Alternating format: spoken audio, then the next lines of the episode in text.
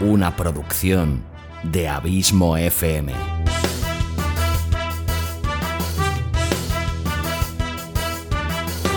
¿Quieres disfrutar de tu tiempo libre escuchando grandes historias, audiolibros y relatos? Un podcast literalmente literario.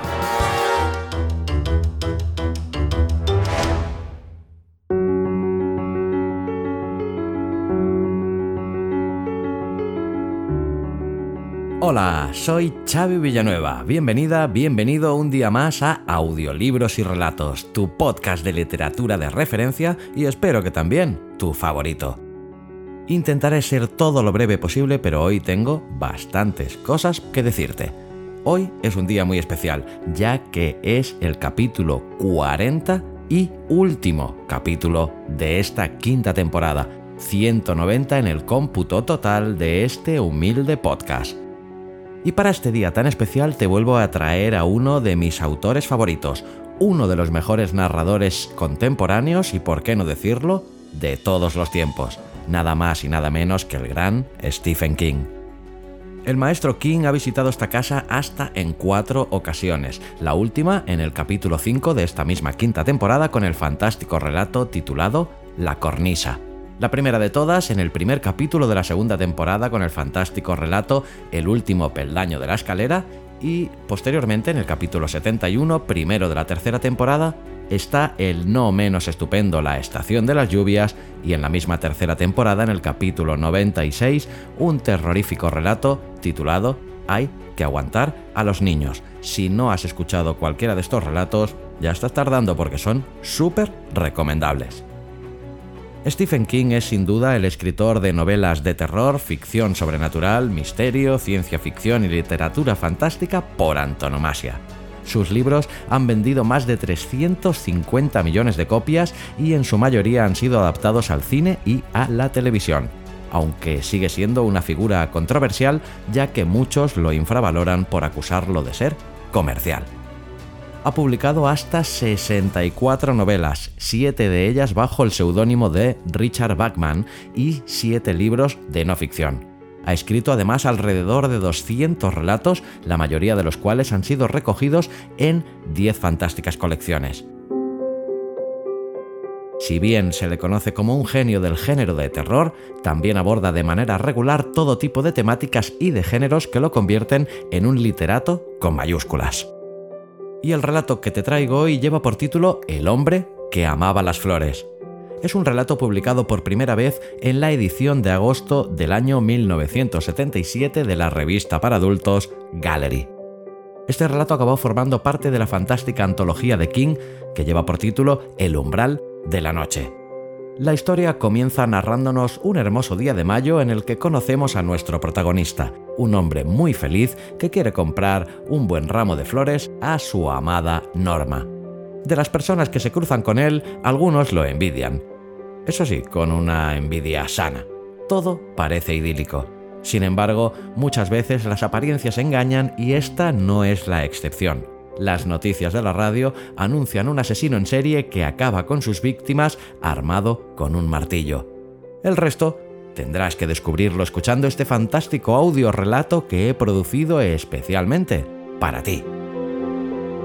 Y decirte también que si estás interesado en escuchar este relato en catalán, podrás hacerlo en el podcast hermano Audiolibras y Relats. Puedes buscarlo en cualquiera de las plataformas de podcasting por ejemplo, desde la que nos estés escuchando en este preciso instante, allí busca audiolibras y relats y el último capítulo publicado hasta la fecha es este mismo, que allí lleva por título La man de las flors. ¿Y por qué te he dicho al principio que tenía cosas que contarte? Porque hoy te voy a anunciar el nacimiento de una nueva colección de audiorelatos premium. El motivo de haber escogido a Stephen King para cerrar esta quinta temporada es porque King es también el escogido para la nueva colección de audiorelatos premium de Abismo FM. Tras la buena acogida de las dos colecciones anteriores, tanto la colección Sherlock Holmes como la colección La Dimensión Desconocida, hoy tengo el placer de anunciarte que en septiembre estrenaré una nueva colección, la colección Stephen King. Si las otras dos colecciones constaban de 8 capítulos cada una, esta nueva colección estará formada por dos capítulos más, 10. 10 fantásticos relatos de este fantástico autor, 10 relatos largos de más de una hora de duración, 10 auténticas perlas de la literatura escritas por el talentoso genio del célebre autor norteamericano.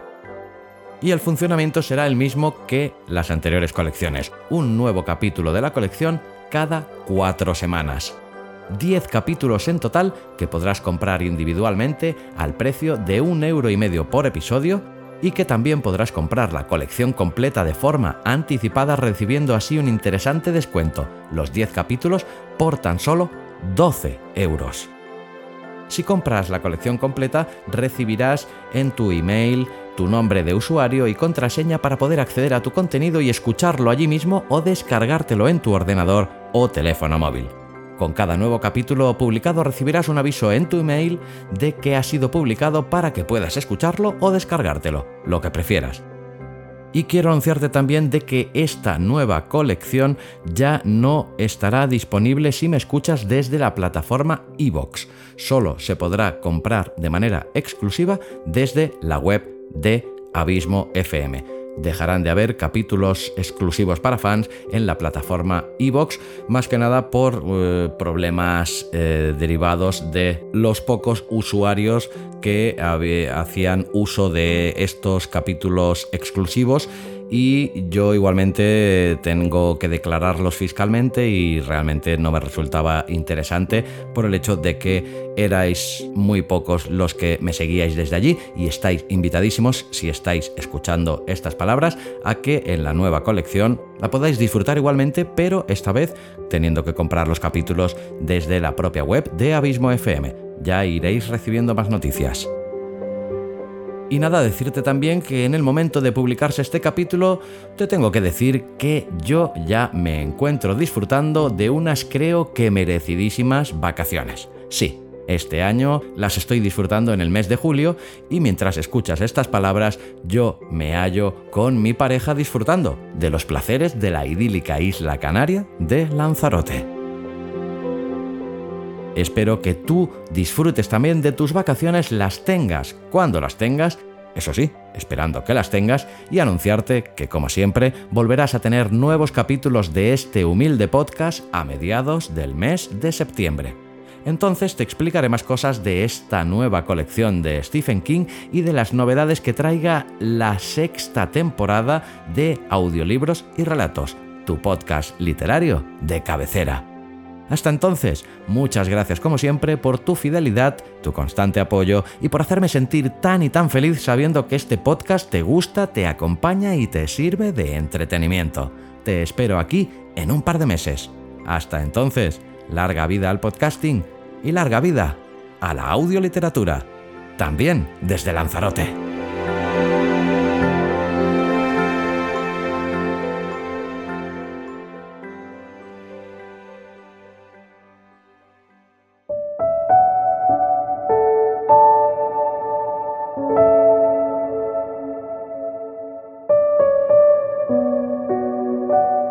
Hombre que amaba las flores, de Stephen King.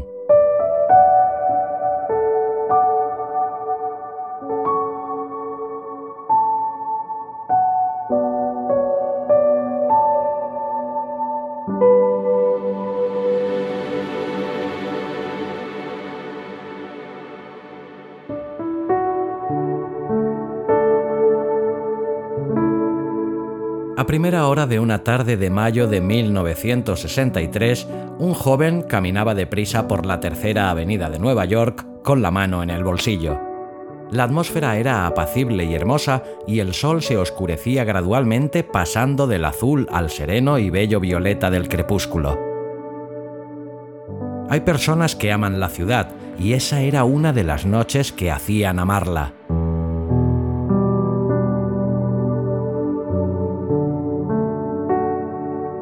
Todos los que estaban en los portales de las tiendas de comestibles y las tintorerías y los restaurantes parecían sonreír. Una anciana que transportaba dos bolsas de provisiones en un viejo cochecito de niño le sonrió al joven y le gritó, Adiós, guapo. El joven también le sonrió distraídamente y la saludó con un ademán. Ella siguió su camino pensando, está enamorado. Eso era lo que reflejaba en su talante. Vestía un traje gris claro con la angosta corbata un poco ladeada y el botón del cuello de la camisa desabrochado. Su cabello era oscuro y lo llevaba corto. Su tez era blanca, sus ojos de color azul claro. Sus facciones no eran excepcionales, pero en esa plácida noche de primavera, en esa avenida, en mayo de 1963, era realmente guapo y a la anciana se le ocurrió pensar fugazmente, con dulce nostalgia, que en primavera todos pueden parecer guapos. Si marchan apresuradamente al encuentro de la dama de sus sueños para cenar con ella y quizá para ir después a bailar.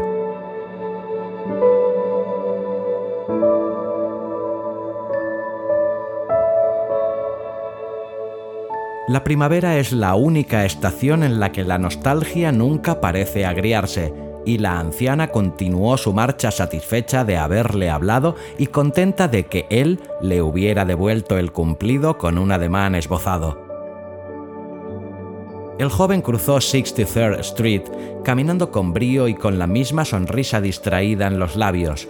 En la mitad de la manzana, un anciano montaba guardia junto a una desconchada carretilla verde llena de flores.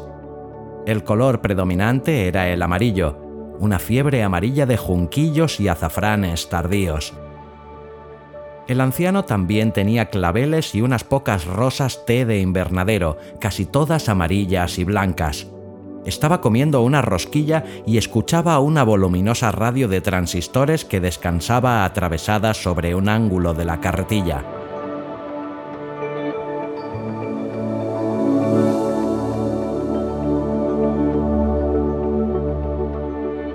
La radio difundía malas noticias que nadie escuchaba.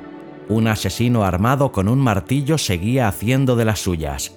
JFK había declarado que había que vigilar la situación de un pequeño país asiático llamado Vietnam. Vietnam lo llamó el locutor. En las aguas de East River había aparecido el cadáver de una mujer no identificada.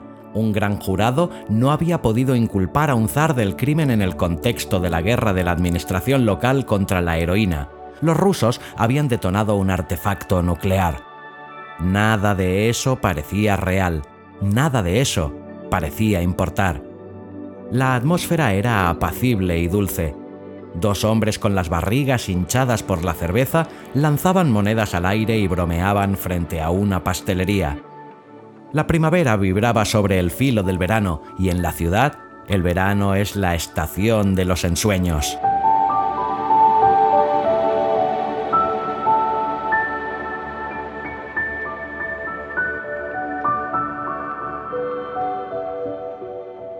El joven dejó atrás el puesto de flores y la avalancha de malas noticias se acalló. Vaciló, miró por encima del hombro y reflexionó. Metió la mano en el bolsillo de la americana y volvió a palpar lo que llevaba allí. Por un momento pareció desconcertado, solitario, casi acosado. Y después, cuando su mano abandonó el bolsillo, sus facciones recuperaron la expresión anterior de ávida expectación se encaminó de nuevo hacia la carretilla sonriendo. Le llevaría unas flores. Eso la complacería. Le encantaba ver cómo la sorpresa y el regocijo iluminaban sus ojos cuando él le hacía un regalo inesperado. Menudencias, porque distaba mucho de ser rico. Una caja de caramelos. Una pulsera. Una vez, una bolsa de naranjas de Valencia, porque sabía que eran sus favoritas.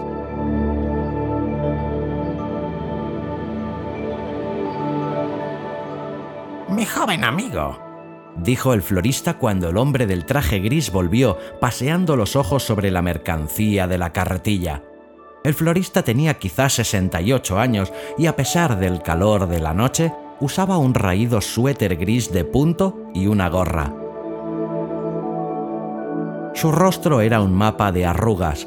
Sus ojos estaban profundamente engarzados en la carne flácida y un cigarrillo bailoteaba entre sus dedos pero él también recordaba lo que significaba ser joven en primavera. Ser joven y estar enamorado hasta el punto de volar prácticamente de un lado a otro.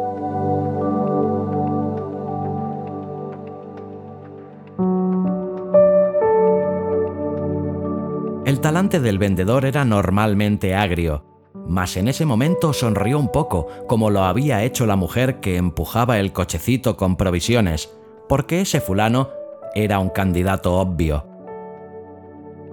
Sacudió las migas de la rosquilla de su holgado suéter y pensó, si este chico estuviera enfermo deberían internarlo ahora mismo en la unidad de cuidados intensivos.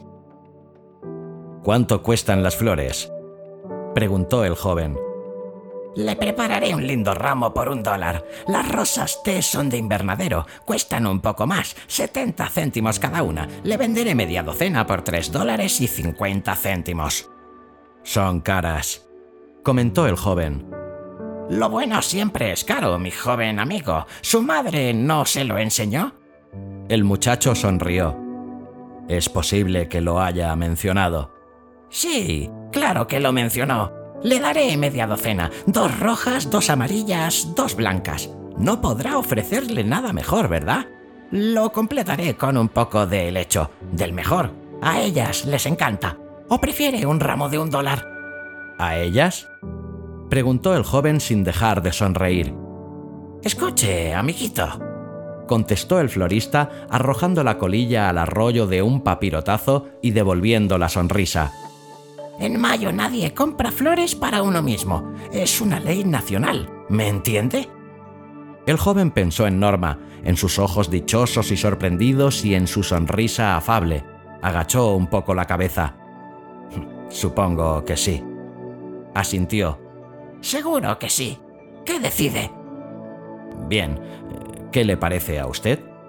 Le diré lo que opino. ¿Eh? Los consejos siguen siendo gratuitos, ¿no es verdad? El joven sonrió y asintió. Supongo que es lo único gratuito que queda en el mundo.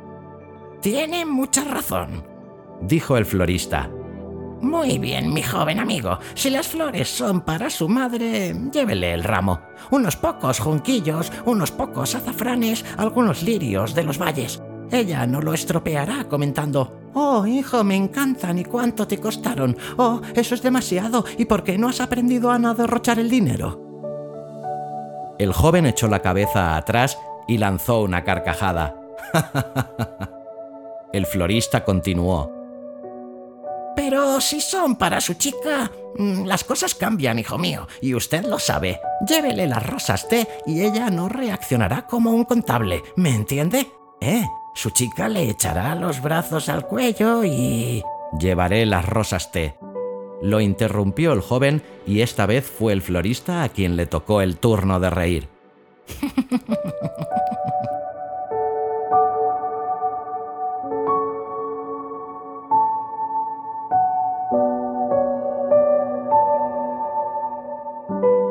Los dos hombres que jugaban con las monedas los miraron sonriendo. ¡Eh, chico! gritó uno de ellos. ¿Quieres comprar una alianza barata? Te vendo la mía. A mí ya no me interesa. El joven sonrió y se ruborizó hasta las raíces de sus oscuros cabellos. El florista escogió seis rosas té, les recortó un poco los tallos, las roció con agua y las introdujo en un envoltorio cónico.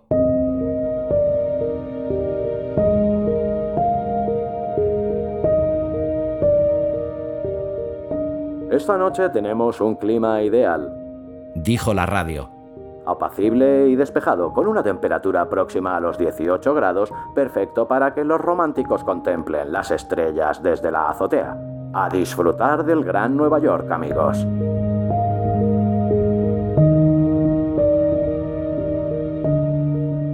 El florista aseguró con cinta adhesiva el borde del envoltorio cónico y aconsejó al joven que su chica agregara un poco de agua al azúcar que debía echarles para conservarlas durante más tiempo. Se lo diré. Respondió el joven, tendió un billete de cinco dólares. Gracias. Cumplo con mi deber, mi joven amigo, exclamó el florista mientras le devolvió un dólar y dos monedas de 25 céntimos. Su sonrisa se entristeció. Mm, dele un beso de mi parte. En la radio los Four Seasons empezaron a cantar Sherry. El joven guardó el cambio en el bolsillo y se alejó calle arriba, con los ojos dilatados, alertas y ansiosos, sin mirar tanto la vida que fluía y refluía de un extremo al otro de la tercera avenida como hacia adentro y hacia adelante, anticipándose. Pero ciertos detalles lo impresionaron. Una madre que llevaba en un cochecito a un bebé cuyas facciones estaban cómicamente embadurnadas con helado, una niñita que saltaba a la cuerda y canturreaba. Al pasar por un cuartel se enamoró de un coronel. Dos mujeres fumaban en la puerta de una lavandería, comparando sus embarazos. Un grupo de hombres miraban un gigantesco aparato de televisión en colores, exhibido en el escaparate de una tienda de artículos para el hogar, con un precio de cuatro dígitos en dólares. Transmitía un partido de béisbol y las caras de los jugadores parecían verdes. El campo de juego tenía un vago color fresa y los New York Mets les ganaban a los Phillies por 6 a 1.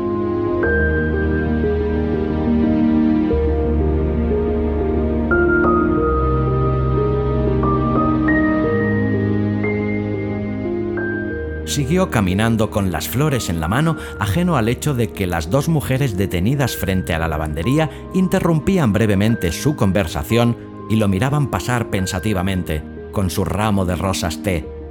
Hacía mucho tiempo que a ellas nadie les regalaba flores. Tampoco prestó atención al joven policía de tráfico que detuvo los coches en la intersección de la Tercera y 69th Street, con un toque de silbato para permitirle cruzar. El policía también estaba comprometido y reconoció la expresión soñadora del joven porque la había visto a menudo en su propio espejo, al afeitarse. Y no se fijó en las dos adolescentes que se cruzaron con él en dirección contraria y que enseguida se cogieron de la mano y soltaron unas risitas.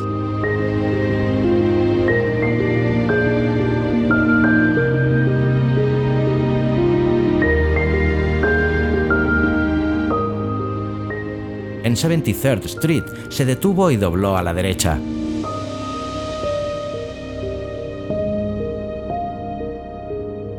Esa calle era un poco más oscura y estaba flanqueada por casas de piedra arenisca y restaurantes con nombres italianos, situados en los subsuelos. Tres manzanas más adelante se desarrollaba un partido de béisbol en medio de la penumbra creciente. El joven no llegó tan lejos. En la mitad de la manzana se internó por un callejón angosto. Ya habían salido las estrellas que titilaban tenuemente y el callejón era oscuro y sombrío y estaba bordeado por las vagas siluetas de los cubos de basura. Ahora el joven estaba solo, o mejor dicho, no, no totalmente. De la penumbra rosada brotó un maullido ululante y el joven frunció el ceño. Era el canto de amor de un gato macho, y eso sí que no tenía nada de bello. Caminó más lentamente y consultó su reloj. Eran las ocho y cuarto y Norma no tardaría en... Entonces la vio. Había salido de un patio y marchaba hacia él, vestida con pantalones deportivos de color oscuro y con una blusa marinera que le oprimió el corazón. Siempre era una sorpresa verla por primera vez. Siempre era una dulce conmoción. La sonrisa del muchacho se iluminó, se hizo radiante y apresuró el paso.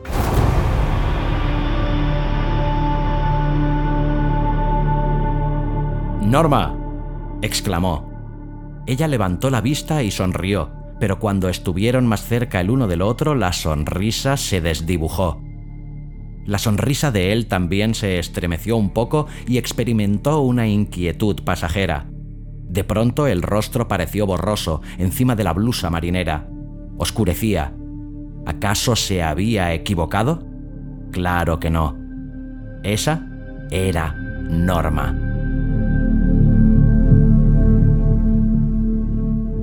Te he traído flores, exclamó con una sensación de dichoso alivio y le tendió el ramo.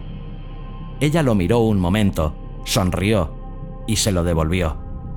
Mm, gracias, pero te equivocas, dijo la chica. Yo me llamo Norma. Susurró él y extrajo el martillo de mango corto del bolsillo de la americana donde había estado oculto hasta ese momento.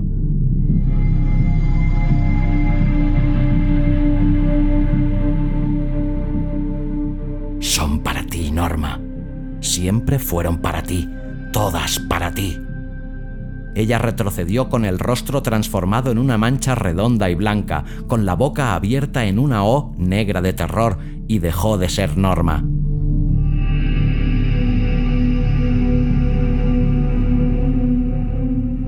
Norma estaba muerta, hacía diez años que estaba muerta, pero no importaba porque iba a gritar y él descargó el martillo para cortar el grito, para matar el grito.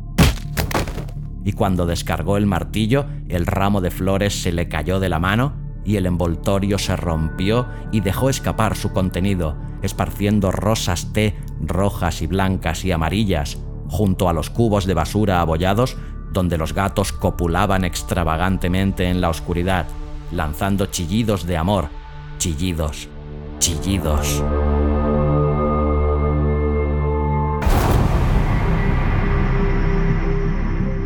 Descargó el martillo y ella no chilló, pero podría haber chillado porque no era Norma. Ninguna de ellas era Norma.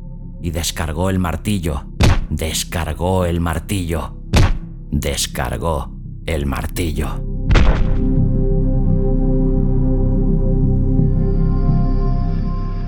No era Norma de modo que descargó el martillo como ya lo había hecho cinco veces anteriormente.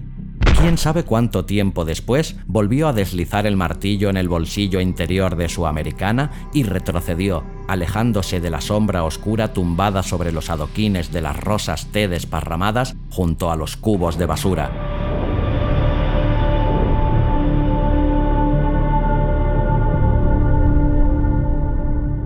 Dio media vuelta y salió del callejón angosto.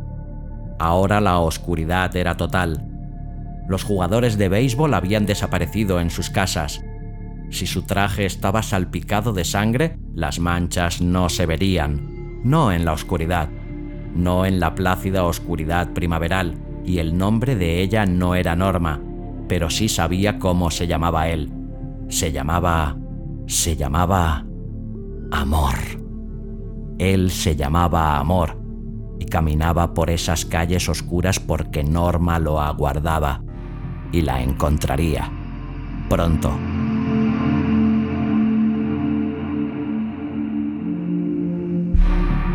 Empezó a sonreír, echó a caminar con brío por 73rd Street. Un matrimonio maduro que estaba sentado en la escalinata de su casa lo vio pasar, con la cabeza erguida perdida en la lontananza, un atisbo de sonrisa en los labios. Cuando terminó de pasar, la mujer preguntó, ¿Por qué tú ya no tienes ese aspecto? ¿Eh? Nada, dijo la mujer, pero miró cómo el joven del traje gris desaparecía en las tinieblas de la noche y pensó que solo el amor de los jóvenes era más bello que la primavera.